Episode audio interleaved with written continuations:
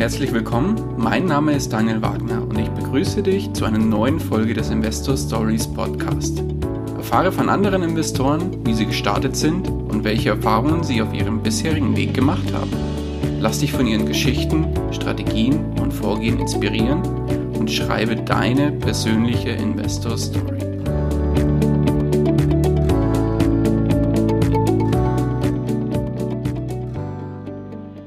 Bevor wir zur eigentlichen Podcast-Folge kommen, möchte ich dir noch kurz unseren Werbepartner vorstellen.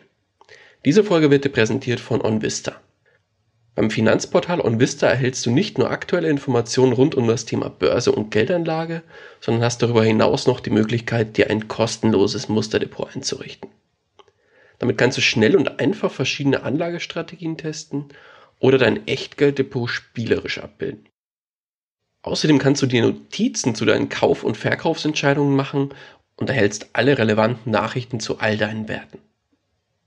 Die Einrichtung des Musterdepots dauert maximal eine Minute und hast du das Ganze dann eingerichtet, kannst du dein Musterdepot über die OnVista App jederzeit im Blick behalten. Den Link zur Einrichtung des Musterdepots findest du unter www.investor-stories.de slash onvista oder im Blogbeitrag zu dieser Folge. Und jetzt wünsche ich dir viel Spaß bei der kommenden Podcast-Folge.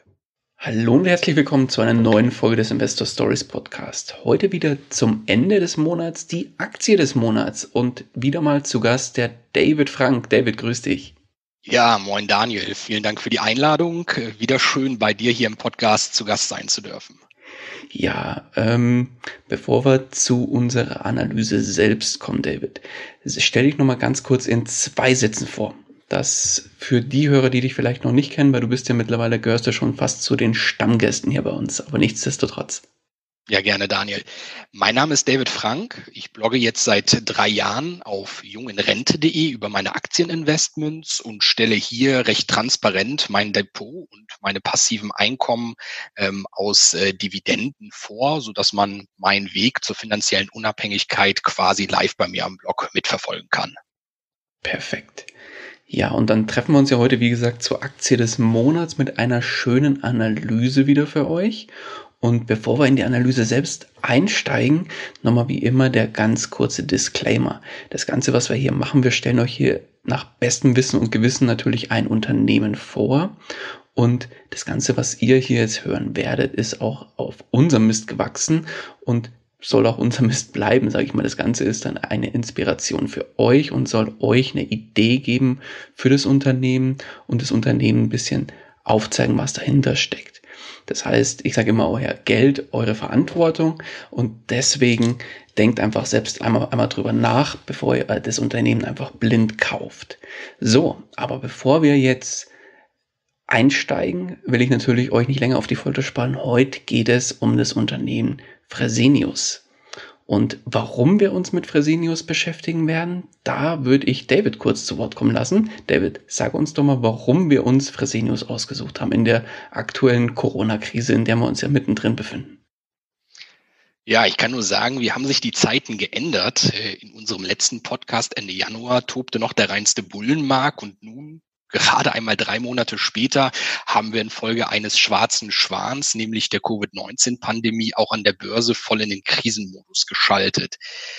Da denke ich mir, was liegt da näher, als ein bisschen äh, Stetigkeit in diese dynamische Zeit äh, zu bringen und sich mit einem Unternehmen zu befassen, das seine Aktionäre über einen sehr langen Zeitraum hinweg, durch dick und dünn möchte man sagen, mit kontinuierlich steigenden Dividenden belohnt hat.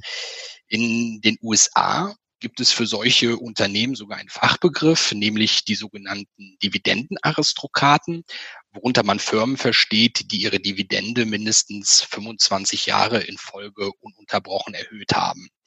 Während es in den USA jedoch Dutzende solcher Dividendenaristokraten gibt, ist hier in Deutschland bislang nur ein einziger Titel äh, mit dieser Auszeichnung äh, versehen und das ist, wie du es gerade auch schon schön sagtest, äh, Fresenius. Fresenius, der Gesundheitskonzern, ist nicht nur Mitglied im DAX, sondern auch im Eurostox 50, gehört also zu den 50 größten börsennotierten Unternehmen der Eurozone. Viele Jahre lang, muss man sagen, war Fresenius eigentlich der Stern am Börsenhimmel, gerade vieler Privatanleger in Deutschland. Man sich aktuell den Kurschart anguckt, äh, gleicht dieser aber eher dem eines Fallen Angels. Das hat nicht nur mit der Corona-Pandemie zu tun, sondern hat auch noch ein paar triftigere Hintergründe. Und genau deswegen wollen wir uns heute anschauen, ob die Börsenstory von Fresenius eben auch angesichts der Corona-Folgen weiterhin intakt ist. Perfekt. Dann würde ich auch sagen, stürzen wir uns ins Getümmel. David, stell uns doch mal kurz, mach mal so einen kleinen historischen Abriss von Fresenius. Wie ist denn die Firma eigentlich entstanden?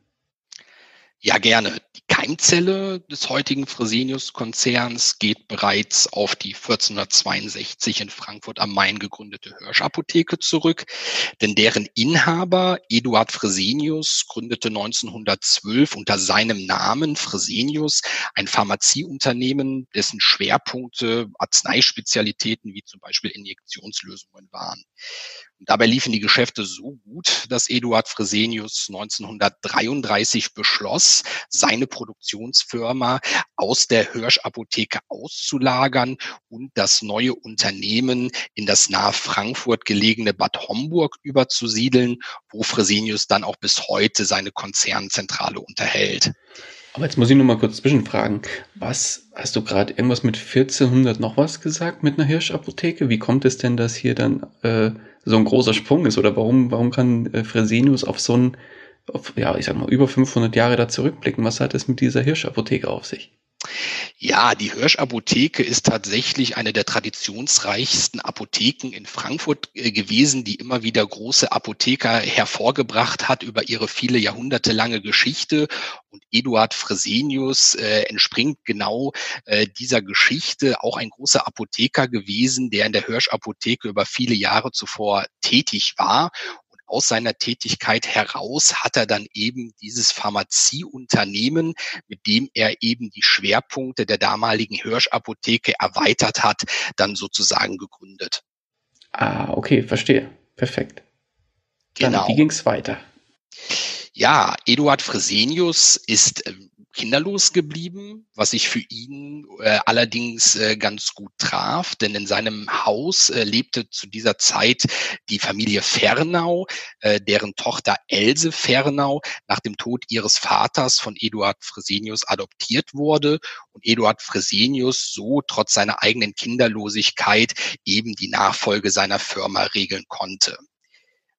Als Fresenius dann 1946 äh, starb, hinterließ er der damals erst 21-jährigen Else ähm, ein stark geschrumpftes und vor allen Dingen überschuldetes äh, Unternehmen, ähm, was insbesondere auch mit äh, dem Zweiten Weltkrieg äh, zu tun hatte.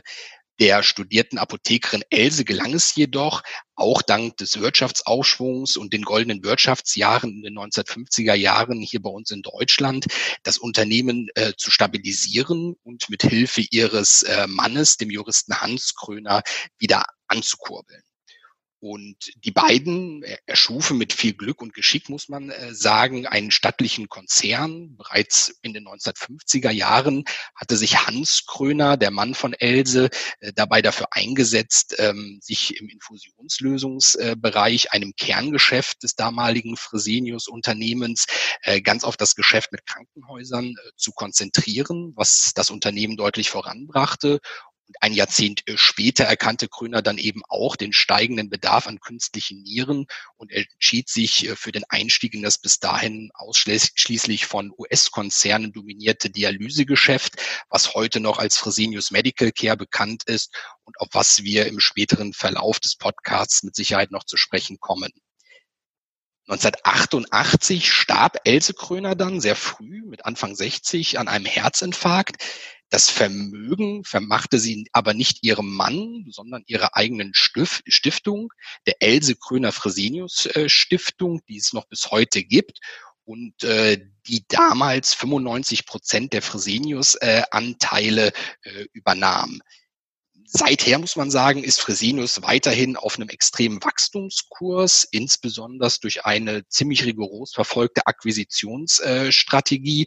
Und äh, diese hat das Unternehmen dann eben zu einem der größten Unternehmen in Deutschland und zu einem der größten Gesundheitskonzerne weltweit gemacht. Und genau das wollen wir uns heute dann näher anschauen. Ja, wunderbar. Dann lass uns doch jetzt direkt mal auf den Konzern selbst schauen, den Fresenius-Konzern. Wenn du schon gesagt hast, Medical Care ist ein Teil davon. Jetzt ist es ja ganz besonders, das muss man vielleicht anfangs noch dazu sagen, bevor sich jetzt die ersten hier wundern. Fresenius Medical Care ist ja auch eine eigene AG an der Börse. Vollkommen richtig, Daniel. Fresenius Medical Care ist sogar DAX-Mitglied, also neben äh, Fresenius im großen deutschen Leitindex vertreten. Allerdings ist es so, dass äh, Fresenius, der Gesundheitskonzern, über den wir uns heute unterhalten, bis heute 32 Prozent der Anteile an Fresenius hält und damit den Geschäftsbereich Fresenius Medical Care auch bei sich in die Bilanz einfließen lässt. Von daher reden wir heute zwar über den Fresenius Konzern, aber Fresenius Medical Care, und das werden wir gleich sehen, ist ein ganz großer Bestandteil davon, was Fresenius ausmacht. Okay, dann Klär uns doch mal auf, was steckt alles im Konzern und wie ist das Ganze aufgeteilt? Ja, äh, gerne. Heute ist Fresenius ein weltweit tätiger Gesundheitskonzern mit fast 300.000 Mitarbeitern in über 100 Ländern. Das operative Geschäft von Fresenius verteilt sich dabei auf vier rechtlich selbstständige Unternehmensbereiche. Zum einen die bereits erwähnte Fresenius Medical Care, an der Fresenius 32 Prozent der Anteile hält dann die Fresenius Kabi und die Fresenius Helios, an der Fresenius selbst zu jeweils 100 Prozent beteiligt ist. Und dann gibt's noch die Fresenius Varmed, an der Fresenius 77 Prozent der Anteile hält. Dazu muss man sagen, dass alle Geschäftsbereiche aber von Fresenius als operativ tätige Muttergesellschaft geführt werden. Okay. Wenn wir uns jetzt mal die vier Einzelbereiche etwas genauer anschauen, würde ich auch aufgrund ihrer Größe tatsächlich mit der Fresenius Medical Care beginnen wollen. Gerne. Denn die Medical Care ist ein weltweit führender Anbieter von Produkten und Dienstleistungen für Menschen mit chronischen Nierenerkrankungen. Das heißt, das, was die Fresenius Medical Care anbietet, nämlich maßgeblich Dialysebehandlungen, sind absolut lebensnotwendig. Und das hat mich auch bei meiner Analyse für heute so fasziniert, dass das etwas tatsächlich ist. Das kann sich ein Krankensystem nicht erlauben, daran zu sparen. Denn wenn man sagen würde, ein Mensch, der solch ein chronisches Nierenleiden hat, kriegt seine Dialysebehandlung nicht mehr, der verstirbt innerhalb, einer relativ, äh, innerhalb eines relativ kurzen Zeitraums. Und da sieht man die Bedeutung, die Fresenius Medical Care hier einnimmt. Insgesamt zum 31.12.2019, zum Bilanzstichtag, hat Fresenius Medical Care weltweit 345.000 Patienten in 4.000 Dialysezentren behandelt. Und wenn man sich das mal von der Marktanteilsperspektive anschaut, dann hat Fresenius Medical Care tatsächlich hier einen Anteil von 10 Prozent am Weltmarkt, was natürlich schon enorm ist. Ich sprach es schon an, 4000 Dialysezentren weltweit. Dazu gehören Dialysekliniken natürlich in Europa und vor allen Dingen auch den USA aber auch in Russland, in Asien, in vielen Emerging Markets. Bei meiner Recherche bin ich sogar darauf gestoßen, dass Fresenius vor kurzer Zeit die ersten drei Dialysezentren in Kirgisistan eröffnet hat. Also wirklich einem äh, sehr, sehr kleinen Land, von dem man bei uns normalerweise in den Nachrichten sehr, sehr wenig mitbekommt. Aber auch hier ist ähm, Fresenius Medical Care tatsächlich mit eigenen Dialysekliniken aktiv. Den Kernmarkt schlechthin für dieses Geschäft mit den Dialysekliniken bildet aber Nordamerika und insbesondere die USA wo 69 Prozent der Umsätze von Fresenius Medical Care erwirtschaftet werden. Was ganz interessant ist, dieser Markt, man kann fast schon sagen, dass es ein Duopol ist und Fresenius Medical Care ist hier einer der beiden äh, Duopolisten mit einem Marktanteil von sage und schreibe 38 Prozent, was aber auch verdeutlicht, wie bedeutend dann die USA für diesen Geschäftszweig sind.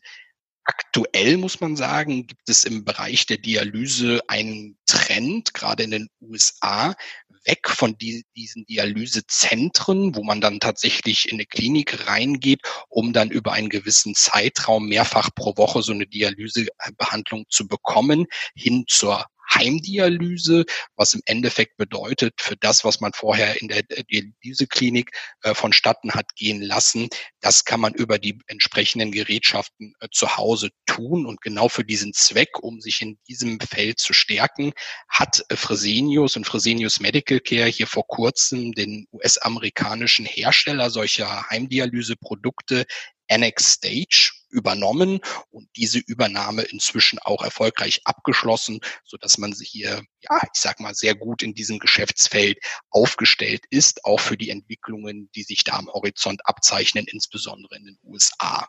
Mhm. Ja, macht ja auch Sinn. Also die Leute sind zum einen bequem, vor allem wenn man äh, ich sag mal, so ein starkes chronisches Nierenleiden hat, will man ja nicht jedes Mal in irgendeine Spezialklinik fahren, um das Ganze über sich ergehen zu lassen. Vor allem ein Bekannter von mir, ich weiß von dem, der hat leider so, Nieren, äh, so eine Nierenerkrankung und der muss, glaube ich, dreimal pro Woche ähm, 50 Kilometer hin und 50 Kilometer zurückfahren für die Dialyse.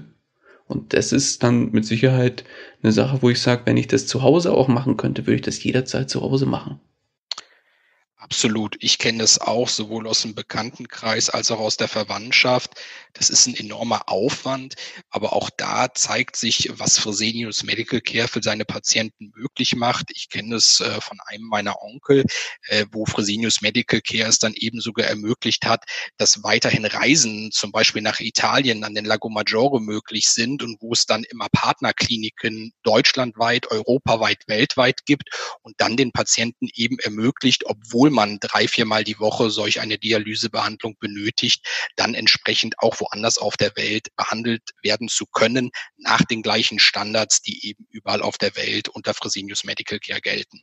Mhm. Aber nur nochmal zum Verständnis. Fresenius Medic Medical Care, die machen sowohl die Produkte für die Dialyse, also dass die mit diesen, mit den technischen Produkten durchgeführt werden kann, als auch eben die Dienstleistung, das heißt so Dialysezentren. Ganz genau. Die bieten sowohl das eine als auch das andere an. Und es ist sogar so, dass Fresenius Medical Care teilweise andere Dialysezentren und Kliniken, die sich nicht im Besitz von Fresenius Medical Care befinden, mit den konzerneigenen äh, Produkten und Dienstleistungen äh, versorgt. Das heißt, über diesen Klinik- und Zentrenbetrieb hinaus gibt es da noch ein sehr äh, großes Geschäftsfeld, womit äh, die Fresenius Medical Care da Geld verdienen kann. Okay, verstanden. Ja, die Fresenius Medical Care ist das eine große Feld. Ein anderes großes Feld ist die Fresenius Kabi, ähm, die man im Alltag vielleicht noch nicht ganz so oft angetroffen hat. Fresenius Kabi ist äh, spezialisiert auf intravenös zu verabreichende generische Arzneimittel, auf die klinische Ernährung sowie Infusionstherapien und dabei ein führender Anbieter von medizintechnischen Geräten und Produkten der Transfusionstechnologie. Man hat sich da insbesondere auf den Bereich der ja, Biosimilars, also von Biogenerikern, ähm, spezialisiert, insbesondere mit den Schwerpunkten Onkologie und Autoimmunerkrankungen und ist da besonders in Europa und Nordamerika aktiv. In Europa werden 33 Prozent der Umsätze, in Nordamerika etwas mehr, 35 Prozent der Umsätze erwirtschaftet. Und die Fresenius Kabi, die ist gerade dabei, ihr Produktportfolio, was gut ankommt, noch weiter zu verbreitern. Gerade ist das erste Nachahmer-Medikament auf den Markt äh, gekommen, Entzündungshemmer, der äh, nachgemacht ist von AppWies, ähm, ja, Runner, möchte man sagen, Humira, der ein oder andere, äh, der auch im Dividendensektor unterwegs ist, ist mit Sicherheit schon auf den US-amerikanischen Gesundheitskonzern AbbVie gestoßen. Und Humira war hier der große Geldbringer der vergangenen Jahre. Und jetzt versucht Fresenius Kabi sich da so ein bisschen hinten dran zu hängen. Und nachdem das Patent von AbbVie in diesem Bereich ausgelaufen ist, damit auf den Zug zu springen und eben jetzt in Folge ein günstigeres Nachahmerprodukt herzustellen, mit dem sich äh, mit Sicherheit dann auch in den Folgejahren noch gutes Geld verdienen lassen sollte. Mhm. Okay. So, der dritte Unternehmensbereich, den dürfte wieder dem ein oder anderen äh, ein Begriff sein, denn das ist Fresenius Helios. Helios ist äh, Europas führender privater Krankenhausbetreiber äh, und erhält auch in Deutschland 86 äh, Krankenhäusern eine Vielzahl von medizinischen Versorgungs- und Präventionszentren. Darüber hinaus hat Fresenius Helios einen weiteren Kernmarkt, das ist äh, Spanien. Hier hat man vor einiger Zeit die Klinikkette Quiron Salud übernommen. Diese betreibt in äh, Spanien 47 äh, Krankenhäuser und viele Ambulanzen und weitere Einrichtungen für das betriebliche Gesundheitsmanagement und äh, genau hier sind dann eben auch die Kernmärkte von Fresenius Helios. Einerseits bei uns in Deutschland, wo man auf einen Marktanteil von fünf Prozent kommt und dann eben Spanien, wo der Marktanteil sogar noch eine ganze Stufe höher bei zwölf Prozent liegt. Und die Fresenius Helios, die ist momentan dabei, sich einen dritten Krankenhausmarkt in Europa zu erschließen. Ich habe bei meiner Recherche mal versucht herauszubekommen, welcher das sein könnte, habe da aber noch keine Indikationen von Seiten des Unternehmens äh, gefunden, auf welchen dritten Krankenhausmarkt ist man es da abgesehen hätte. Aber ich bin mir sicher, ich erwähnte es zu Beginn, die Akquisitionsstrategie, die Fresenius seit einigen Jahrzehnten verfolgt, wird mit Sicherheit auch hier wieder von Erfolg gekrönt sein. Und ich bin mir sicher, dass wir in den nächsten drei, vier, fünf Jahren auch hier von einem weiteren großen Zukauf dann im Krankenhausbereich in Europa hören werden. Mhm. Okay. Und wer ist der Letzte im Bunde oder wer, welcher Bereich ist der Letzte im Bunde? Ja, das ist der mit Abstand kleinste Bereich, die Fresenius Vamed. Diese realisiert weltweit Projekte und Dienstleistungen für Krankenhäuser und andere Gesundheitseinrichtungen und deckt im Endeffekt das gesamte Dienstleistungsspektrum ab, von der Entwicklung und Planung bis hin zur Errichtung schlüsselfertiger ähm, Krankenhäuser und äh, hält diese dann eben auch in Stand und managt äh, diese. Hier ist ganz klar Europa der Kernmarkt. 83 Prozent der Geschäftsbereichumsätze werden hier bei uns am Kontinent äh, erzielt. Und man ist da jetzt äh, in letzter Zeit insbesondere erfolgreich gewesen, sich einen Namen zu machen als äh, führender Anbieter im Postakutbereich, worunter man Reha-Behandlungen insbesondere versteht. Mhm. Aber was genau machen die? Weil das habe ich jetzt nicht so ganz verstanden.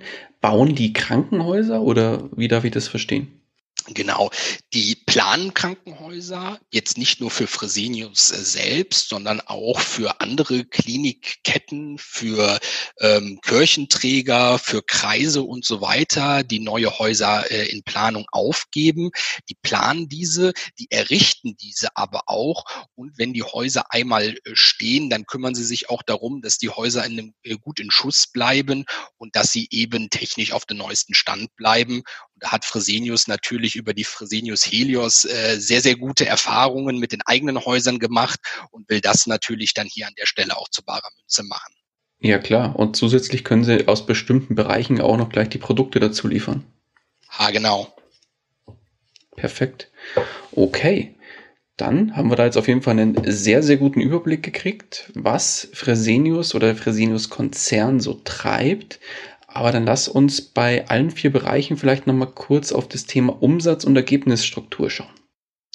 Genau, ich sprach es bereits an. Fresenius Medical Care ist äh, der entscheidende Geschäftsbereich für den Fresenius Gesamtkonzern. Fast die Hälfte des Umsatzes und auch die Hälfte des Ergebnisses entspringen dem Dialysebereich äh, Fresenius Medical Care.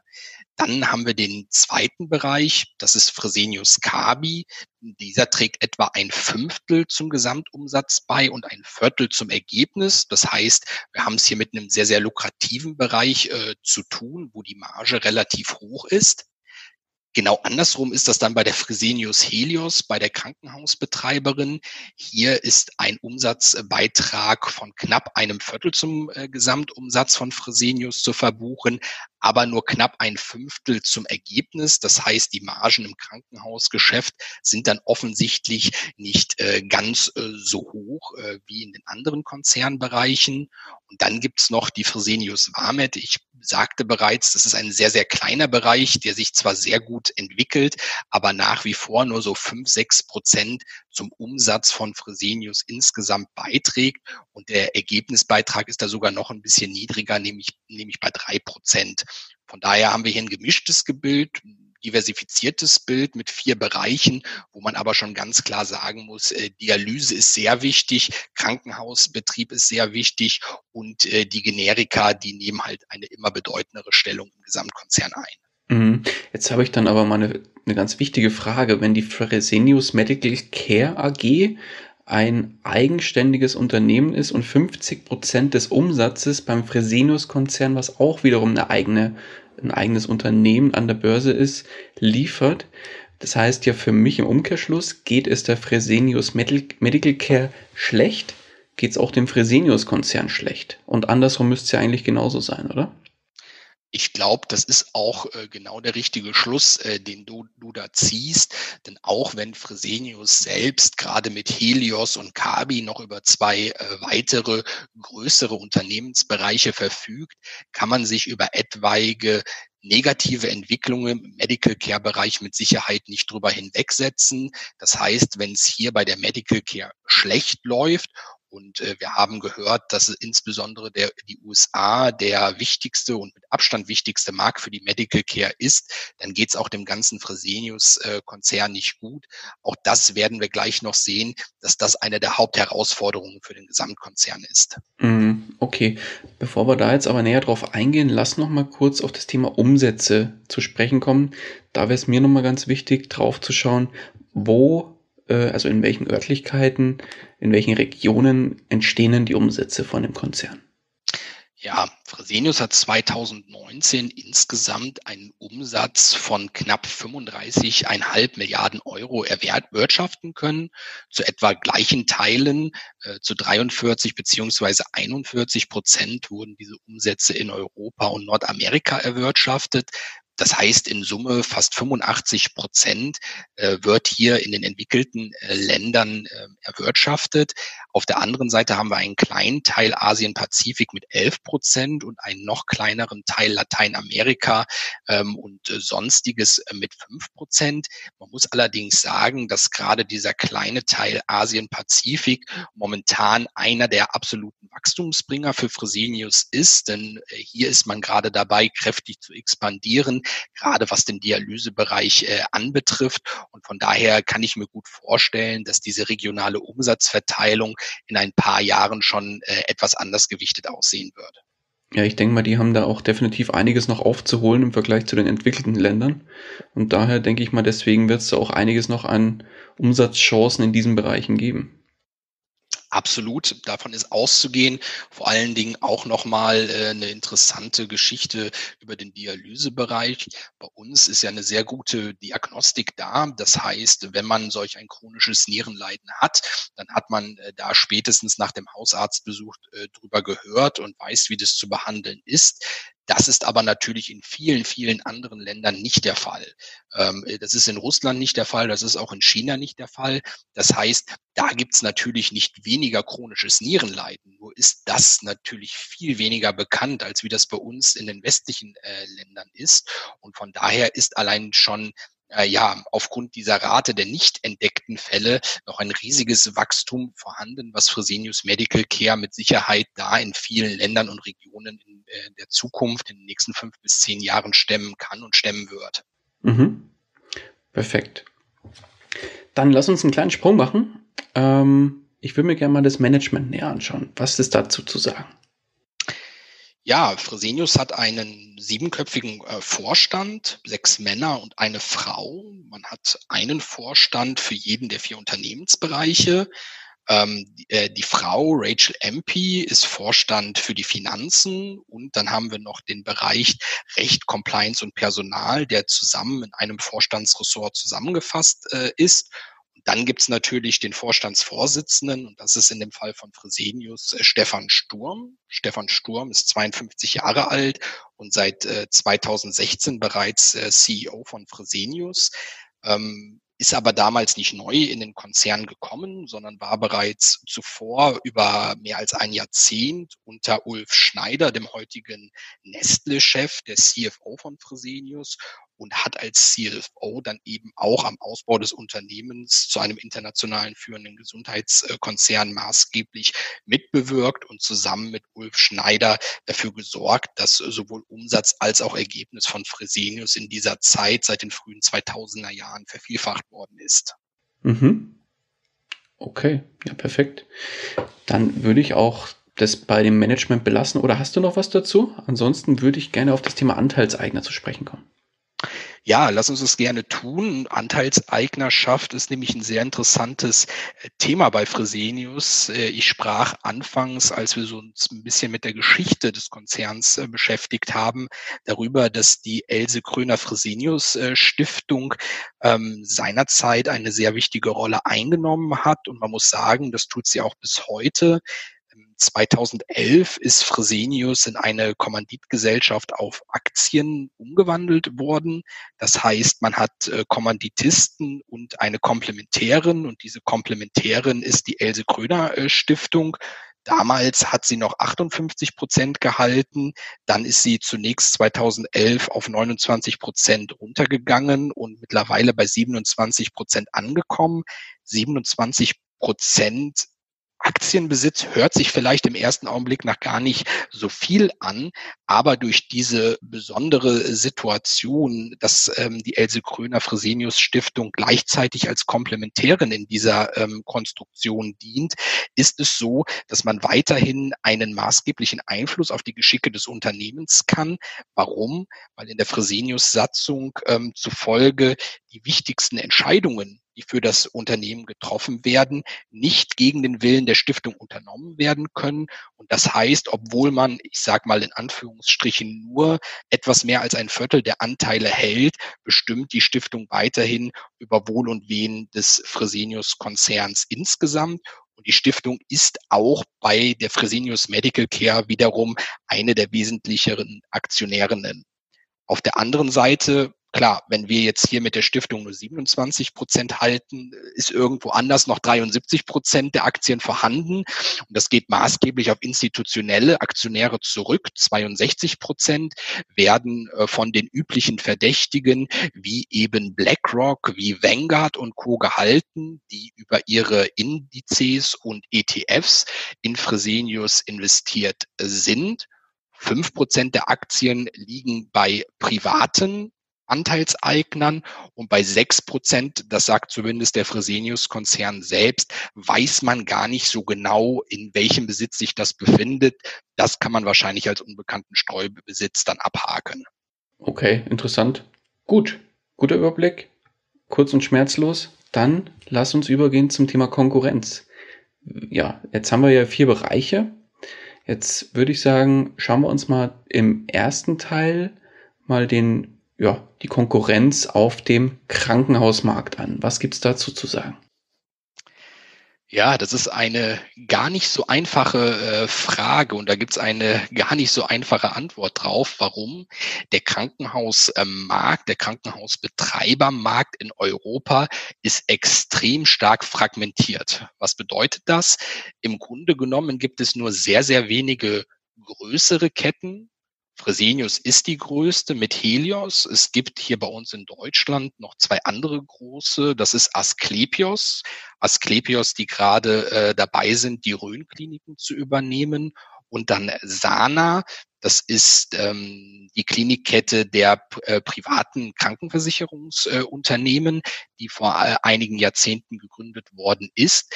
Ansonsten sind die Krankenhäuser in aller Regel im Besitz vom Kirchen, in kirchlicher Trägerschaft oder von Kreisen oder Kommunen, so dass man hier, wenn wir über Konkurrenz und Wettbewerb sprechen, eigentlich niemanden so genau herauspicken können.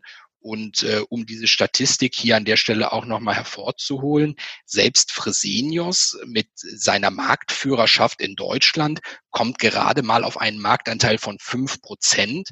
Das heißt, äh, selbst als Marktführer äh, hat man quasi noch 95 Prozent an Konkurrenz neben sich existieren, die aber allesamt kleiner sind als man selbst. Von daher ist es hier extrem schwer, eine Konkurrenz auszumachen mit Sicherheit auch noch extrem viel Potenzial da, über Akquisitionen für Fresenius hier gerade bei uns in Deutschland zu wachsen.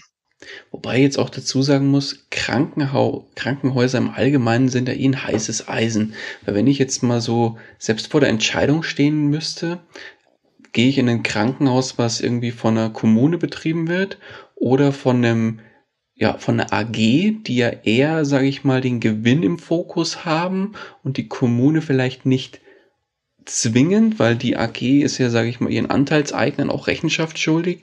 Die Kommune mit Sicherheit auch in irgendeiner Art und Weise, aber eher nicht so stark wie eine AG. Also dann würde ich wahrscheinlich eher sagen, dann gehe ich lieber in eine privat gehaltene Klinik, die von der Kommune oder von der von der Gemeinde, also nicht Gemeinde oder von der Stadt oder irgendwas in der, in der Richtung ähm, gehalten wird, als in, in ein Krankenhaus, was eher von AG gehalten wird. Also von daher glaube ich, ist das eh ein heißes Eisen.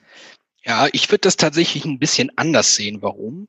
Ähm, die Behandlungsstandards sind nachgewiesenermaßen in den privat geführten Krankenhäusern nach alledem, was die öffentlichen Statistik ergeben, deutlich höher und mit deutlich mehr Behandlungserfolg äh, verbunden, als das beispielsweise bei kommunal geführten Krankenhäusern der Fall ist.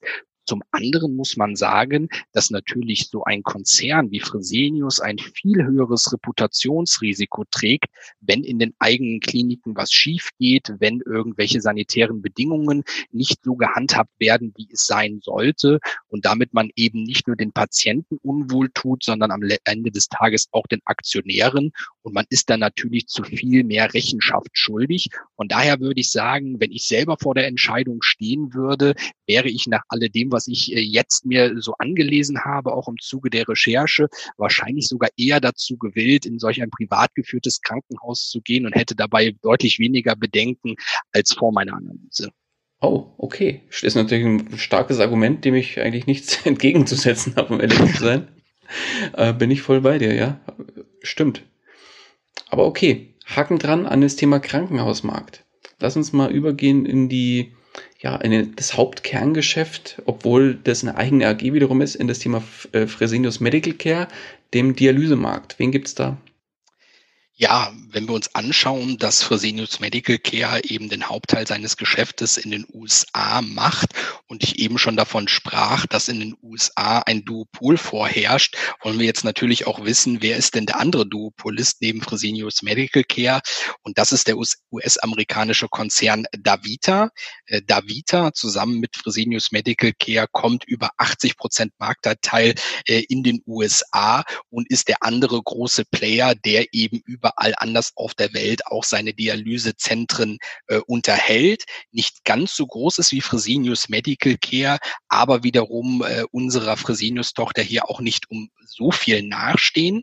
Auf der anderen Seite muss man sagen, haben wir ja auch in Deutschland noch äh, einen äh, Gegenspieler von der Fresenius Medical Care, äh, was den meisten wahrscheinlich gar nicht äh, so geläufig sein dürfte, dass B. Braun hier auch mitmischt. B. Braun kennt man auch als Gesundheitskonzern äh, aus deutschem Lande, ist auch, ich glaube, im MDAX äh, oder SDAX notiert und B. Braun hat wiederum seine eigene Dialysetochter, das ist die B. Braun Avitum, die ebenso wie Fresenius Medical Care auch ähm, Produkte für Dialysebehandlungen herstellt, aber eben auch solche Dialysezentren unterhält und betreibt und das eben nicht nur in Deutschland, sondern auch in vielen anderen äh, Ländern, wie beispielsweise Russland, aber hier natürlich nicht auf das Marktvolumen kommt, wie Fresenius Medical Care äh, es da tut.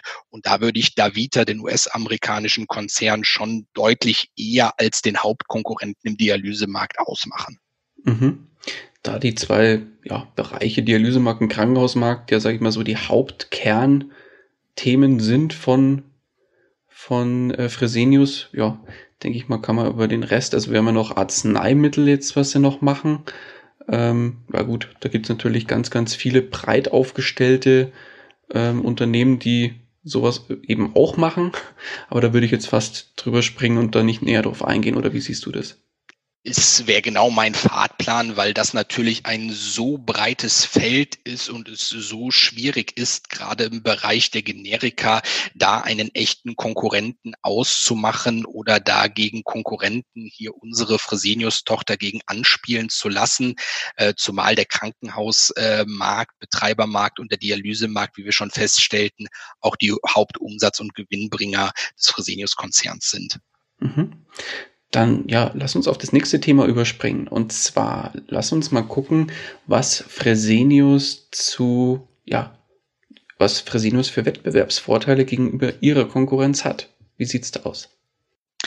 Ja, ich habe bei meiner Analyse vier Punkte ausmachen können, die ich hier gerne an der Stelle anbringen will. Zum einen ist es das, über was wir jetzt eben schon sprachen, und das ist die Marktstellung, insbesondere von Fresenius Medical Care im Bereich der Dialyse. Zehn Prozent Weltmarktanteil, knapp 40 Prozent Anteil im Kernmarkt USA und darüber hinaus noch das kräftige Wachstum in den Emerging Markets.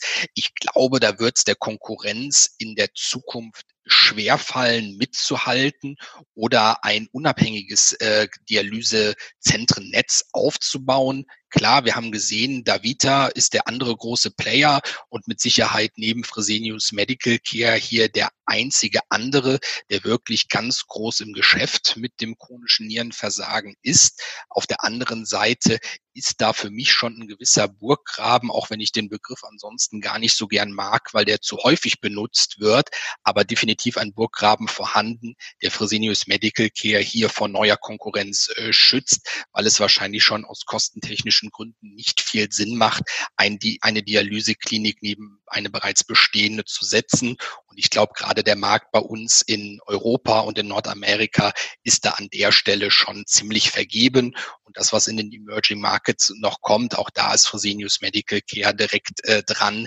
Von daher glaube ich nicht, dass man sich hier äh, die Butter vom Brot nehmen lassen wird. Der zweite Punkt, den ich ausgemacht habe, ist die schiere Unternehmensgröße von Fresenius, gerade im Bereich Krankenhaus, Helios. Ich hatte bereits gesagt, der europäische Krankenhausbetreibermarkt ist derzeit ziemlich stark fragmentiert. Die Krankenhäuser werden häufig von Kreisen oder Kirchen mit nur einem oder maximal wenigen Häusern betrieben. Was das heißt, ist, dass im Einkauf höhere Preise für die Produkte, die vom Krankenhaus benutzt werden, gezahlt werden müssen und dass Prozesse eben oftmals nicht so gut organisiert sind und auch größere Investitionen wie Anschaffungen neuer Technik nur schwierig äh, gestemmt werden können und dann eben diese Krankenhäusern, die von den Kommunen oder von den Kirchen getragen werden, selten nur kostendeckend betrieben werden können. Das heißt, wenn Fresenius, wie man es in den vergangenen zwei, drei Jahrzehnten schon gemacht hat, Konkurrenten, wenn man sie so nennen möchte, übernimmt, können relativ schnell Synergien gehoben werden, können Kosten gesenkt werden. Und das macht äh, Fresenius Helios dann an der Stelle eben auch zu einem Aspiranten dafür, in den kommenden Jahren weiterhin stark zu wachsen und weiterhin sich eben Krankenhaus für Krankenhaus ja, wenn man es böse ausdrücken will, einzuverleiben und damit das okay. eigene Imperium so ein bisschen zu vergrößern. Ja, aber es macht ja durchaus Sinn. Also wie du schon sagst, also vorhin, da habe ich ehrlich gesagt auch gar nicht drüber nachgedacht. Ich habe da jetzt eher so das gesehen, ähm, dass die Gewinne bei so AGs eher im Fokus stehen, aber das macht ja völlig Sinn, wenn du sagst, die kaufen, weiß ich nicht, äh, mal blöd gesagt, eine Million Spritzen ein, nur mal so, um jetzt irgendwas zu nennen, und äh, zahlen dafür, weiß ich nicht, pro Spritze einen Cent, während andere Krankenhäuser da das Doppelte oder vielleicht auch Dreifache zahlen, weil die einfach deutlich weniger Mengen, äh, viel, viel kleinere Mengen abnehmen. Also klar, ja, und dieser Vorteil macht sich eben nicht nur wirtschaftlich äh, betrachtet auf der Einkaufsseite geltend, sondern äh, auch bei der Vergütung. Denn neuerdings äh, spielt Behandlungserfolg eine ganz wesentliche Rolle dafür, wie hoch man vergütet wird. Denn gelingt es einem Krankenhaus bei bestimmten Diagnosen überdurchschnittlich gute Ergebnisse zu erzielen, bekommt das jeweilige Krankenhaus dafür einen Bonus eben für die besonders gute Behandlungsqualität. Und das ist, möchte ich meinen, für Fresenius ein ganz klarer Vorteil, denn durch diese immense Größe können Behandlungen über alle Krankenhäuser hinweg standardisiert werden und äh, in allen Standorten kann eben aus den Erfolgen eines Standorts profitiert werden, so dass die Behandlungsergebnisse von Fresenius meist, wie gesagt, tatsächlich überdurchschnittlich zu den anderen Krankenhäusern, die dann beispielsweise vielleicht nur in kirchlicher Hand sich befinden, äh, ausfallen. So, dann habe ich noch einen vierten Punkt und der hat natürlich auch irgendwie mit der Größe zu tun und das ist die Diversifizierung. Wir haben zwar gesehen, dass der Dialysebereich äh, eine wirklich maßgebliche Bedeutung hat, aber nicht die alleinige Bedeutung. Wir haben noch 50 Prozent äh, vom Umsatz und vom Ergebnis, die eben mit den anderen Geschäftsbereichen wie Krankenhäusern, wie Generikern, wie eben die Entwicklung und Planung sowie die Errichtung von Krankenhäusern zusammenhängt, ausmacht. Und da denke ich mir, fühle ich mich persönlich äh, auch, und da oute ich mich an der Stelle mal als Fresenius äh, Aktionär ganz wohl mit, dass eben der Konzern hier nicht äh, nur auf eine Karte setzt, sondern äh, dabei ist, in alle Geschäftsfelder kräftig äh, zu investieren und damit eben auch dafür zu sorgen, dass der Dialysebereich in Zukunft weiterhin gesehen eher eine etwas abnehmende Bedeutung für den Gesamtkonzern hat. Okay, wunderbar. Dann würde ich gerne auf einen komplett anderen oder auf den nächsten Teil des Ganzen kommen. Und zwar, lass uns doch mal auf den, ja, auf den Markt von Fresenius schauen und da in, im Speziellen auf die Herausforderungen, die sich Fresenius dem nächsten oder vielleicht auch aktuell schon stellen muss. Wie sieht's da aus? Ja, das ist eine ganze Reihe von Herausforderungen, mit denen Fresenius äh, zu kämpfen hat. Allein schon auf der Grund der Tatsache, dass man im Gesundheitswesen tätig ist. Das Erste, was einem da natürlich an, einfällt, ist die Finanzierung der, äh, der Gesundheits- und Erstattungssysteme weltweit. Das heißt, was vergüten die Krankenkassen äh, tatsächlich? Und äh, da laufen natürlich in allen Ländern dieser Welt stetig äh, Diskussionen, äh, wie man Gelder einsparen äh, kann. Nicht nur bei uns in Deutschland. In den letzten zwei, drei Jahren war das auch immer wieder aus den USA zu hören da ist es natürlich schon so, dass Wohl und Wehe des Fresenius-Konzerns davon abhängen, äh, abhängt, dass äh, die Krankenkassen weltweit eben weiter für die guten Behandlungsstandards, die Fresenius in seinen Bereichen anbietet, auch aufkommt. Sollte das nicht der Fall sein und hier gekürzt werden, massiv gekürzt werden, beispielsweise auch, weil jetzt im Zuge der Corona-Epidemie äh, möglicherweise äh, Geld im Staatshaushalt gespart werden muss, dann könnte das natürlich ein Einfallstor sein, um äh, die Erstattungssätze zu drücken. Und das würde Fresenius natürlich wehtun. Darüber besteht, glaube ich, keine Frage. Mhm, klar. Auf der anderen Seite, und das spielt so ein bisschen äh, ins gleiche Feld, ähm, ist das Thema Gesetzesänderungen. Das heißt, ähm, es gibt in vielen Ländern, gerade im Dialysebereich, ähm, gesetzlich geregelte Erstattungssätze, die so ein Dialyseklinikbetreiber erhält. Und sollte da die Gesetzeslage sich ändern, die Gesetzeslage auch insofern, dass die Töpfe, die in den Ländern zur Verfügung äh, stehen, geschmälert, verkleinert werden, äh, und das ist momentan auch insbesondere in den USA in Rede stehend, dann hat man hier natürlich äh, schon von Seiten Fresenius auch mit der Medical Care Tochter schnell zu kämpfen und dann ist das Geschäft mit Gesundheit, dann ist das Geschäft mit solchen Dialysebehandlungen natürlich schnell nicht mehr so lukrativ, ähm, wie es bislang der Fall gewesen ist. Hm. Wobei das sind ja doch zwei sehr ja, riskante Herausforderungen, sage ich mal, weil man doch von sehr hoher Stelle eigentlich abhängig ist. Ja, das Gleiche muss man sagen, gilt auch für die regulatorischen Rahmenbedingungen.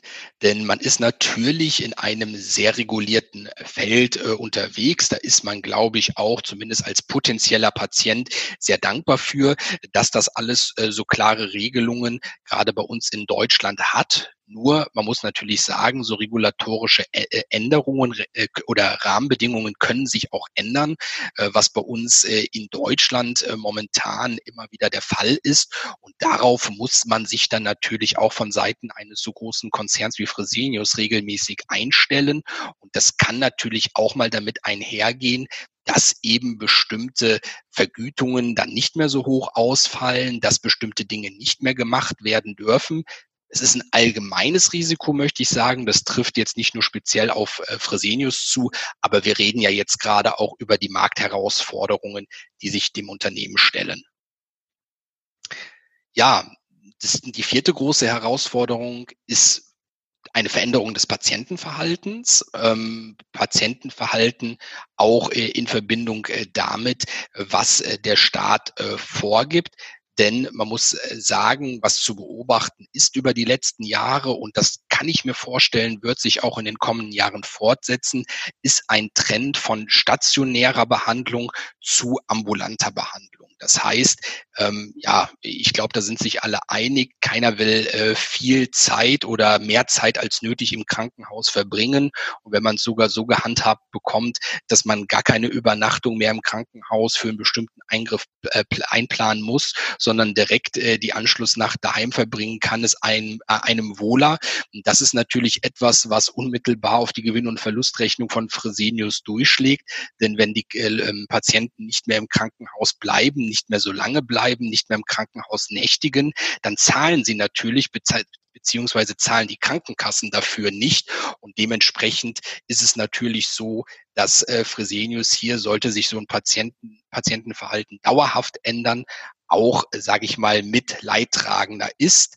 Ähm, aber ich glaube, das ist sehr gut nachvollziehbar aus Patientenperspektive. Ja, klar. Und wobei ich jetzt aber sagen muss, Fresenius ist ja da oder hatte schon den, den Schritt in die richtige Richtung gemacht, durch das, dass sie zum Beispiel bei dem Thema Dialyse dann Zukauf gemacht haben von dem äh, US-amerikanischen Unternehmen. Und ja, ich, wie gesagt, da bin ich voll bei dir. Das Gleiche hat sich ja vor ja, einigen Jahren, beziehungsweise vor einigen Jahrzehnten, muss man fast schon sagen, auch bei den Banken äh, in dem, im Bankensektor getan. Früher war das ja noch gang und gäbe, dass die Leute in die Bank selber reingehen und heute kann man es eigentlich gar nicht mehr wegdenken oder hier, es wird ja wahrscheinlich jeder junge äh, Kollege hier, äh, der das jetzt hört, einen Vogel zeigen, wenn er sagt, ja, ich muss für meine Bankgeschäfte noch äh, für die Überweisung und sonst was in die Bank laufen und da unterschreiben und händisch was ausfüllen. Ähm, das macht man heute natürlich alles auch von zu Hause aus. Also warum nicht das gleiche auch mit medizinischen Behandlungen? Ja, bin ich vollkommen bei dir und das wird mit Sicherheit ein Trend sein, der uns in den nächsten Jahren und Jahrzehnten begleiten wird. Ja, das nächste große Risiko, und da bin ich tatsächlich dann mehr beim Unternehmen, ist ein potenzieller Abschreibungsbedarf. Warum? Fresenius hat, wie gesagt, sein Wachstum in den vergangenen Jahren maßgeblich über eine Akquisitionsstrategie geschafft. Das heißt, man hat in regelmäßigen Abständen, was alle Geschäftsbereiche anbetrifft, große Akquisitionen getätigt, um eben nicht nur organisch zu wachsen, sondern eben auch durch den Zukauf von Unternehmen und Klinikketten, Dialysezentren, Betreibern, alledem, was dem Fresenius Management interessant und passend erschien. Das hat allerdings dazu geführt, dass der Goodwill, das heißt der Wert, der über den Substanzwert der übernommenen Unternehmen hinausgeht, inzwischen bei über 25 Milliarden Euro liegt. Das ist erstmal ein sehr hoher Wert, muss man sagen. Wir werden später, wenn wir uns mit der Bilanz beschäftigen, auch darauf zu sprechen kommen, wie hoch das in anderer Relation ist. Die Gefahr, die, die, ich konkret sehe, ist jetzt in, im Zuge tatsächlich mit Corona. Denn äh, wenn sich solche Akquisitionen äh, im Zeitverlauf herausstellen, dass ein zu hoher Preis gezahlt worden ist und äh, dafür werden regelmäßig Tests äh, durchgeführt, dann kann es passieren, dass dieser Goodwill, der einen so hohen Wert bei Fresenius einnimmt, abgeschrieben werden muss. Und äh, sollten sich jetzt gewisse Risiken tatsächlich für den Konzern materialisieren und sich die Akquisitionen aus der Vergangenheit als nicht mehr so werthaltig herausstellen, wie sie einst waren, dann wird Fresenius gezwungen sein, tatsächlich hier an der Stelle abzuschreiben. Und das würde sich natürlich unmittelbar negativ aufs Eigenkapital bemerkbar machen und damit mit Sicherheit auch den Wert für jeden einzelnen Aktionär an der Stelle ein wenig schmälern. Und das letzte Risiko, was ich ausgemacht habe, ist das Zinsänderungsrisiko. Ähm, Fresenius hat nicht nur einen hohen Goodwill in der Bilanz stehen, sondern auch ähm, über 27 Milliarden Euro an Finanzverbindlichkeiten. Das heißt, man hat hier einen wirklich sehr, sehr großen Schuldenberg angehäuft, auch auf Basis und aufgrund der Akquisitionsstrategie, die ich gerade beschrieben habe. Und sollte Ich erwarte es nicht, aber man kann es natürlich nicht ausschließen. Die Zinsen äh, in den nächsten Jahren dann doch nochmal einen Hieb nach oben erfahren. Dann wäre es natürlich so, dass äh, Fresenius hier ganz andere Zinskosten und Aufwendungen zu stemmen hätte, wie es momentan im 0% Zinsumfeld der Fall ist. Klar. Aber dann lass uns das Blatt mal umdrehen und lass uns mal auf das Thema Chancen schauen. Ja, ein Thema, mit dem ich mich natürlich äh, lieber beschäftige, auch wenn die Risiken natürlich immer ganz wichtig sind bei einer Investitionsentscheidung.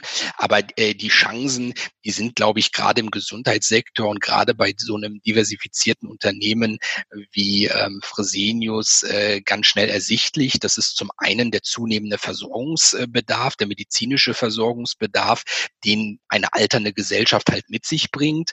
Das ist die wachsende Zahl chronisch kranker und multimorbider Patienten. Das ist die steigende Nachfrage nach innovativen Produkten und Therapien. Das ist der medizinische Fortschritt allgemein, dass eben immer mehr behandelt werden kann, was früher vielleicht nicht behandelt werden konnte und damit sich immer mehr Menschen äh, aufgrund bestimmter Krankheitsbilder ins Krankenhaus begeben, um dort behandelt zu werden. Und das ist nicht zuletzt natürlich auch ein zunehmendes Gesundheitsbewusstsein, gerade bei uns in der westlichen Welt, was zu einem steigenden Bedarf an Gesundheitsleistungen und Einrichtungen führt, der bis vor ein paar Jahren vielleicht noch nicht in dem Ausmaß da gewesen ist, wie es heute der Fall ist. Es gibt natürlich auch noch weitere Wachstumstreiber, die jetzt nicht unbedingt uns hier in Deutschland, in Europa oder in den westlichen Ländern betreffen, sondern mehr auf die Emerging Markets abzielen. Das ist natürlich zum einen dass die Emerging Markets und die Bevölkerung dort einen immer besseren Zugang äh, zu medizinischer Basisversorgung erhält und damit die Nachfrage automatisch nach dieser dort auch äh, steigt und dass in den Emerging Markets natürlich zumindest größtenteils ein steigendes Volkseinkommen zu verzeichnen ist und das äh, in aller Regel immer damit einhergeht, dass auch höhere Ausgaben im Gesundheitssektor getätigt werden und getätigt werden können. Und dementsprechend dürfte Fresenius hier auch, und das hatten wir schon in den nächsten Jahren, ein Stück weit mehr als bisher sogar noch auf die Emerging Markets und das dortige Wachstum konzentrieren. Mhm. Was damit sicher auch einiges an Zusatzeinnahmen noch bringen wird. Aber das bringt mich auch gleich zum nächsten Thema und zwar lass uns mal konkret auf die Zahlen schauen. Führ uns doch mal kurz so ein bisschen auf die wichtigsten Kennzahlen der Bilanz. Ja, sehr gerne. Ähm, vielleicht beschreibe ich einmal kurz die Ausgangslage, denn äh, 2019 war ein ziemlich erfolgreiches Jahr für Fresenius. Allerdings wurde auch klar, dass das zusätzliche Wachstum immer mehr Anstrengungen erfordert. Ähm, der Wettbewerb ist intensiver geworden, der Preisdruck größer, Regulierung, haben wir auch drüber gesprochen, nimmt in einzelnen Bereichen äh, zu. Das heißt, der Konzern muss deutlich mehr tun, um erfolgreich zu sein und erfolgreich äh, zu bleiben. Insbesondere muss man noch mehr sogar als bislang investieren. Und wenn man sich mal so ein bisschen anschaut, ähm, was die Aussicht anbelangt, ähm, die Nachfrage steigt weltweit weiter. 2020 äh, ist ein Umsatzwachstum von vier bis sieben Prozent angepeilt. Beim Ergebnis ist das Management ein bisschen zurückhaltender, also bei eins bis fünf Prozent. Sollte sich das bewahrheiten, wäre 2020 aber wieder ein potenzielles Rekordjahr. Das ist allerdings vorbehaltlich der Auswirkungen von Corona. Da sagt das Management selber, da sind die Folgen noch gar nicht genau absehbar. Was man aber sagen kann, das mittelfristige Ziel, dabei, dabei will man bleiben, das soll weiterhin gültig sein. Das ist ein Umsatzwachstumsziel von vier bis sieben Prozent und ein Ergebniswachstumsziel von fünf bis neun Prozent basierend auf organischem Wachstum.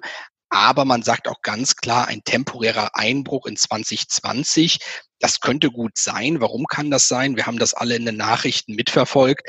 Natürlich mussten auch die Fresenius-Kliniken Intensivkapazitäten zur Verfügung stellen und bereithalten, weswegen viele normalerweise geplante OPs eben nicht so durchgeführt werden konnten. Und werden OPs nicht durchgeführt, dann wird Fresenius auch für diese Operation logischerweise nicht vergütet. Und das hat natürlich schon äh, in den vergangenen Wochen, man kann schon fast sagen, in den vergangenen zwei Monaten ein etwas größeres größeres Loch in der Kasse von Fresenius hinterlassen, ähm, so dass wir wahrscheinlich dann, wenn wir die nächsten Quartalszahlen oder spätestens dann die Geschäftszahlen zum Jahresende sehen werden, hier ähm, ja tatsächlich eine Delle feststellen, die Fresenius zu verzeichnen hat, auch wenn man dann später ja für die Verfügungstellen solcher Intensivkapazitäten wiederum entsprechend äh, von den Krankenkassen entschädigt äh, wurde. Mhm, klar. Genau.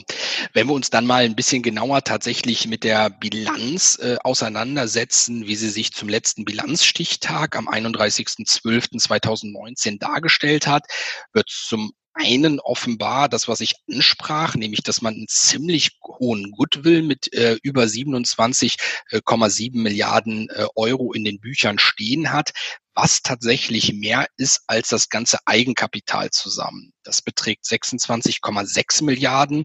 Das heißt, der Goodwill macht so gut 104 Prozent des Eigenkapitals aus. Und da muss man sagen, das ist eigentlich schon eine Größe, wo man ein großes Ausrufezeichen hintermachen muss, was mit deutlichen Risiken versehen ist, sollte es mal zu solch einer Krisensituation kommen, wo eine Abschreibung des Goodwills äh, droht. Denn das wirkt sich dann unmittelbar entsprechend entsprechend auf die, äh, auf das Eigenkapital aus, was wiederum um eine höhere Schuldenquote dann bedingt. Ähm, apropos Schuldenquote, die Schuldenquote liegt bei 60 Prozent derzeit. Das ist schon einigermaßen hoch. Was man allerdings sagen kann, ist dass diese Schuldenquote bei Fresenius über die letzten Jahre hinweg einigermaßen gleich geblieben ist, mal etwas hoch, mal etwas runter, aber dass sie zumindest trotz der akquisitionsbasierten Strategie nie in großem Maße ähm, ad hoc äh, zugenommen hat. Ähm, die Ratings der ähm, Ratingagenturen ähm, spiegeln das gewissermaßen auch äh, wider. Man ist ähm, bei den Ratingagenturen gerade noch im Investment-Grade-Bereich äh, eingestuft mit einem stabilen Ausblick. Fresenius hat gerade auch nochmal äh, im Zuge der Krise eine neue Anleihe emittiert mit einer Laufzeit bis Oktober 2027 und hat für 750 Millionen Euro an der Stelle einen Zins von 1,625 Prozent bieten müssen ich finde, das lässt sich noch tatsächlich für eine Unternehmensanleihe äh, sehen. Da hat Fresenius meines Erachtens nach einen guten Schritt getan, um auch kurzfristige Liquiditätsengpässe, die da möglicherweise auf das Unternehmen noch warten, gut und günstig überbrücken zu können ja, wenn wir dann mal auf die andere Seite äh, ja, der Financial Statements wechseln und uns ein bisschen mehr mit der Gewinn- und Verlustrechnung und äh, der Kapitalflussrechnung auseinandersetzen, ist erstmal festzuhalten, dass Fresenius im letzten Jahr einen Umsatz von 35,5 Milliarden Euro erwirtschaftet hat das Umsatzwachstum in den vergangenen fünf Jahren zwischen 2015 und 2019 lag absolut bei 7,5 Milliarden Euro. Das heißt, man ist da tatsächlich von 28 auf die heutigen 35,5 Milliarden Euro äh, gewachsen, was einer prozentualen Veränderung von 27 Prozent beziehungsweise 6 Prozent jährlich äh, entspricht. Dieses Umsatzwachstum soll, wie gesagt, weiter in dieser Größenordnung vier bis sieben Prozent auch mittelfristig ähm, aufrecht erhalten werden. Beim Konzernergebnis war man da zuletzt etwas zurückhaltender. Da ist man mit einem gleichbleibenden äh, Ziel unterwegs äh, gewesen. Das heißt, man wollte das Vorjahresergebnis einfach nur wieder schaffen. Das hat man auch geschafft. Ziel für 2020 waren jetzt ein bis fünf Prozent Ergebniswachstum. Ob man das schaffen wird, steht natürlich ähm, aufgrund der äh, Covid-19-Pandemie so ein bisschen in den äh, Sternen. Aber man hat natürlich gerade mit dem Dialysebereich einen großen Geschäftszweig, der von dieser Krise ähm, ja unberührt bleiben sollte, weil wie gesagt diese Dialysebehandlungen absolut lebensnotwendig äh, ist und auch im Zuge, Zuge von Corona keiner da auf seine Dialysebehandlungen hat verzichten können. Genau. Wenn wir dann nochmal einen Blick auf die Investitionen äh, werfen, ist äh, Fresenius tatsächlich in den letzten Jahren immer sehr aktiv gewesen in neue Krankenhäuser, in neues technisches Equipment und so weiter zu investieren. Das Ziel ist da tatsächlich äh, sieben Prozent vom Umsatz jährlich in neue Sachanlagen äh, reinzubuttern. So auch äh, im letzten Jahr und äh, in diesem Jahr. Und ja, äh, man kann, glaube ich, davon ausgehen, dass das auch äh, wieder der Fall äh, sein wird und dass man da weiter versucht, wirklich die führende Marktposition zu nutzen, nicht nur um die Größe weiter auszubauen, sondern eben auch um die Behandlungsstandards durch entsprechende technische Neuerungen aufrecht zu erhalten. Als letzten Punkt habe ich mir dann noch äh, diesmal die Cashflow-Marge rausgepickt. Ziel äh, waren da in der Vergangenheit so 10 bis 12 Prozent. Da war man jetzt zuletzt eher am unteren Ende mit 10 Prozent unterwegs und hat das, äh, diese Zielrange gerade noch so gepackt. Für 2020 wurde sich eine etwas höhere Cashflow-Marge wieder vorgenommen von 12 bis 14 Prozent. Aber wie gesagt, momentan, ich glaube 2020 ist so ein Jahr, da ist es unglaublich schwer, Prognosen zu machen und ehrlich gesagt auch Prognosen zu erfüllen. Fresenius ist da mit den eigenen Geschäftszweigen ja noch in einem etwas, ja, äh, unsensibleren Gebiet unterwegs im Vergleich zu vielen anderen Branchen. Aber auch hier äh, wird es wahrscheinlich äh, schwierig, die ursprünglich angepeilten Ziele dann letztlich zu erfüllen. Gut, dann würde ich sagen, lass noch mal kurz, ähm, ja, lass mal kurz auf das Thema Wachstum schauen. Was ist so die letzten Jahre passiert bei den einzelnen ja, Bereichen, bei den einzelnen Kennzahlen?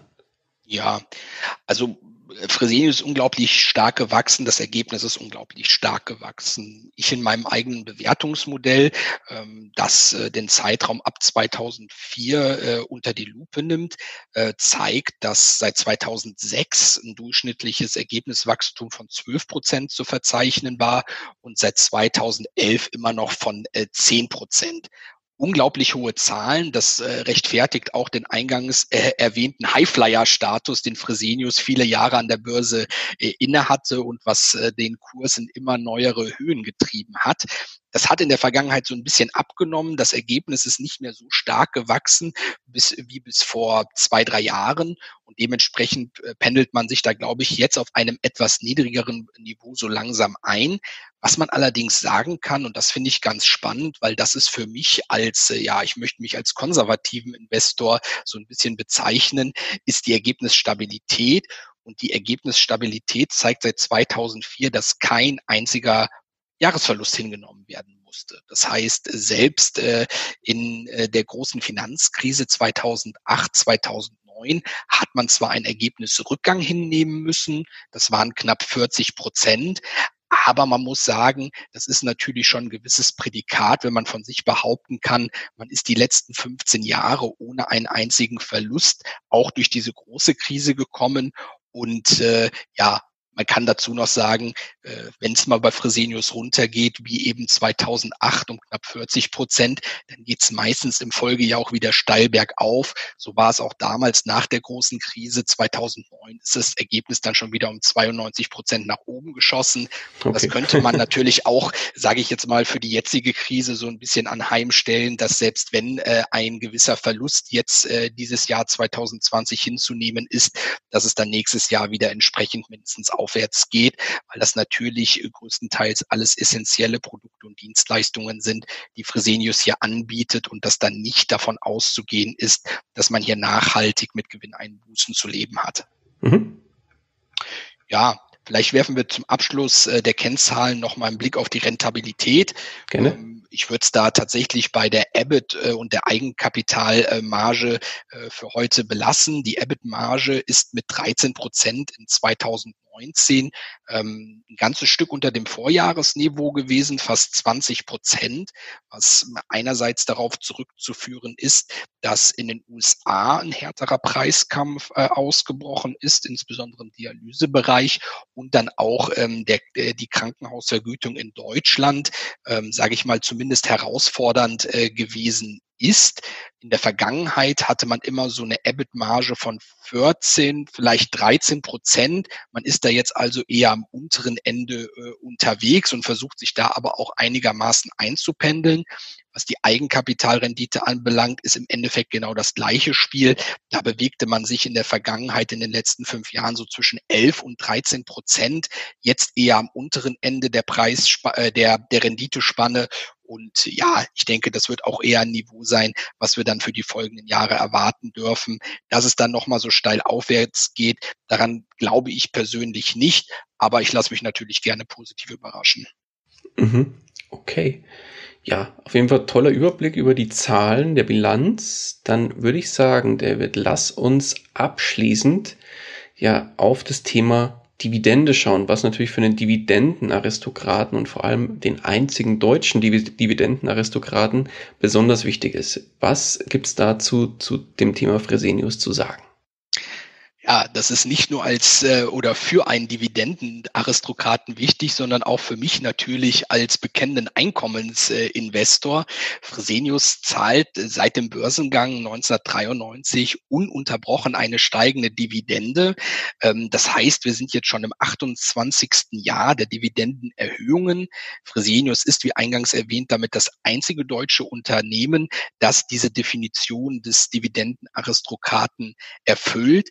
Wobei man sagen muss, die offizielle Dividendenpolitik besagt eigentlich nur eins, die Dividende soll im Einklang mit dem Ergebnis äh, stehen und zweitens, die Ausschüttungsquote soll in einer Bandbreite von 20 bis 25 Prozent des Ergebnisses gehalten werden. Ähm, das hat in der Vergangenheit aber trotzdem immer dazu geführt, dass man die Dividende äh, peu à peu nach oben führen konnte und dass man vor allen Dingen sich viel Spielraum für weitere Dividendenerhöhungen offen gelassen hat, nämlich ähm, dass die Ausschüttungsquote derart niedrig bei einem Fünftel bis einem Viertel des ähm, erwirtschafteten Ergebnisses nur lag. Mhm. Jetzt haben ja viele Unternehmen teilweise die Dividende aufgrund der Corona-Krise rückwirkend für 2019 gekürzt, beziehungsweise teilweise sogar ganz gestrichen. Ist da bei Fresenius irgendwas bekannt? Ja, ähm, bei Fresenius ist es so, die äh, nächste Hauptversammlung ist verschoben äh, worden. Ähm, die, der Ausschüttungstermin wäre eigentlich am 20. Mai gewesen, das heißt nach der ursprünglich geplanten äh, Hauptversammlung. Das ist jetzt erstmal vertagt. Nichtsdestotrotz, Fresenius hat bereits bekannt gegeben, dass die Dividende von äh, 80 Cent auf 84 Cent pro Aktie erhöht werden soll.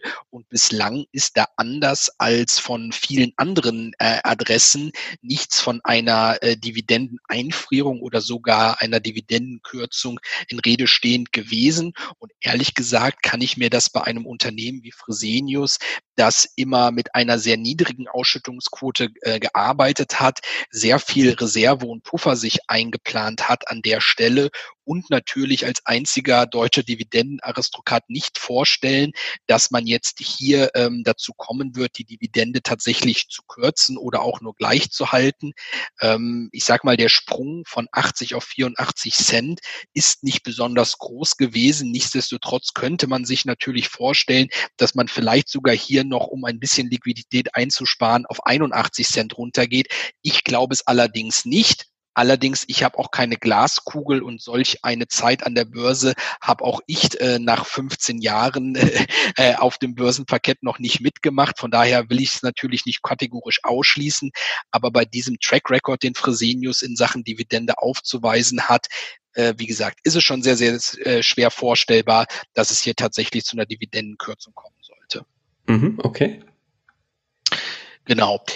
Ähm, wenn wir uns anschauen, von wo kommt äh, Fresenius, ähm, Fresenius hat 2004 gerade mal 15 Cent pro Aktie ausgeschüttet. Das ist dann sehr, sehr dynamisch gewachsen über die letzten Jahre. Wie gesagt, wir sind mittlerweile bei ähm, 80 Cent äh, im vergangenen Jahr angekommen, was jetzt auf 84 äh, Cent äh, gesteigert werden soll.